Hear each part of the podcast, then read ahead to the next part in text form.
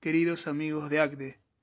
A fines del siglo VIII a.C., la situación del pueblo de Dios no era fácil. Mientras que los asirios buscaban extender su poderío hasta las costas del Mediterráneo, los egipcios luchaban por mantener su influencia en los territorios de Palestina y Siria. Situado en el centro de ese conflicto, el pequeño reino de Judá, con una mezcla de astucia y muy moderado poder militar, sostenía una política fluctuante, apoyándose alternativamente en unos o en otros, tratando de sacar el mejor beneficio. A los ojos del mundo parecían llevar bastante bien la compleja situación, parecía haber cierta paz. Sin embargo, la mirada de Dios sobre su realidad era muy diferente, y el Señor suscitó un profeta para revelarla a su pueblo. Isaías fue enviado a denunciar la arrogancia y la soberbia de esos líderes que se consideraban muy inteligentes en sus argucias y no reparaban en mentir ni cometer injusticias con tal de sostener su poder y acrecentar sus riquezas, aun a costa de los más humildes. El futuro estaba seriamente en riesgo.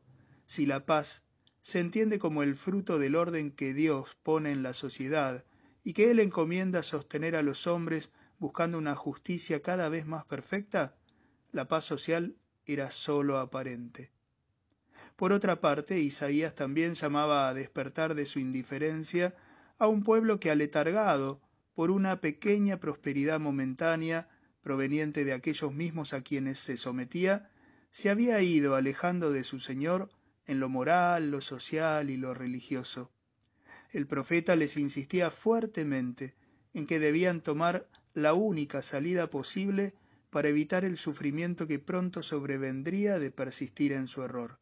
Volver a Dios, cambiar de vida, practicar la justicia y hacer el bien. Lávense, purifíquense, aparten de mi vista la maldad de sus acciones, cesen de hacer el mal, aprendan a hacer el bien. Así llamaba Isaías a un nuevo camino, uno que permitiera al pueblo ya no tan solo buscar sobrevivir, sino llegar un día a vivir en paz y bienestar. Con sus espadas forjarán arados y podaderas con sus lanzas. Eran las palabras que describían en la visión del profeta la promesa de un tiempo sin enfrentamientos, sin luchas, sin violencia. Si recuperaban su fe y sus valores, los mismos elementos con que se dirigían indefectiblemente a la guerra les permitirían trabajar juntos para construir la paz. La situación política, social y económica de nuestro país se revela hoy en situación crítica. No hay paz, y lo que es aún peor, cuesta vislumbrar que ésta sea posible en un futuro cercano. No debemos dejar que los sucesos recientes se conviertan en el árbol que nos tape el bosque. Estos hechos y la reacción a ellos son más bien un nuevo llamado a asumir lo mal que vamos. A la dolorosa y extendida pobreza se suma la incapacidad de encontrar caminos hacia un lugar mejor. Mientras esto sucede, una parte de la población, excluida del trabajo como fuente de sustento, sobrevive conformándose con migajas y reclamando periódicamente migajas más grandes, a la vez que la otra parte se esfuerza con cada vez más cansancio y enojo, viendo que logra poco y que muchos de sus hijos eligen abandonar la patria en que nacieron. Y nadie se hace cargo. Todos levantan el dedo acusador hacia los demás, sin reconocer que cada uno es un poco culpable en alguna medida.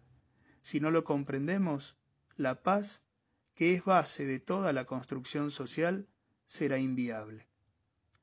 La Constitución Gaudium et Spes, documento clave del Concilio Vaticano II, nos dice en el número 78, La paz no es nunca una adquisición definitiva, sino algo que es preciso construir cada día. Y como además la voluntad humana es frágil y arrastra la herida del pecado, el mantenimiento de la paz pide a cada uno un constante dominio de sus pasiones y exige a la autoridad legítima vigilancia. Frente a esta afirmación, cabe preguntarse, ¿la sociedad argentina ha olvidado la importancia central de construir la paz? ¿Nos hemos dejado llevar por las pasiones? ¿Hemos perdido el respeto por la ley y las instituciones de la democracia?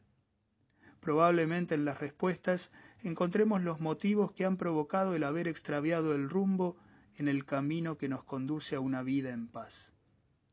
Un poco más adelante, este mismo documento plantea, para construir la paz son absolutamente imprescindibles la firme voluntad de respetar a otros hombres y pueblos y su dignidad, y un solícito ejercicio de la fraternidad. Tal vez tengamos que volver a cosas tan básicas como proponernos el respeto mutuo, sin el cual una buena convivencia sencillamente no es posible.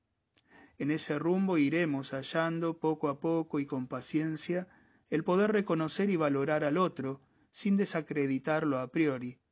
Tal vez lleguemos un día a reconocerlo como hermano, o al menos como compatriota.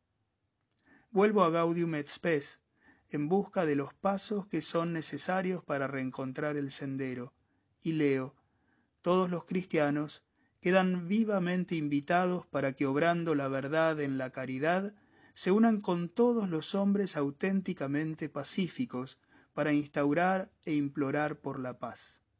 La unidad de quienes buscan la paz es el fundamento de la conversión a la que somos llamados. En tiempos violentos, creo que lo que más diferencia a unas personas de otras no son sus ideas o ideologías, sino el modo en que están dispuestos a alcanzarlos. Cuando la búsqueda respeta como innegociable a la verdad, aun cuando me perjudique, cuando no renuncia a la caridad como principio rector, porque se realiza desde la fraternidad, y sobre todo, cuando se está decidido a expresarse con libertad y disentir, sin agredir, incluso a criticar y corregir, sin denostar. Las diferencias vividas en paz tienen la chance de convertirse en fuente de riqueza y de vida, en vez de motivo de muerte y dolor. Como líderes cristianos empresarios, los animo a ser fieles a lo que el buen Señor nos revela en su sabia voluntad y a seguir trabajando en nuestra sociedad tan sufrida por una comunión que nos conduzca a tiempos de paz. Que el Dios de la paz los bendiga, anime y acompañe en esta ardua misión.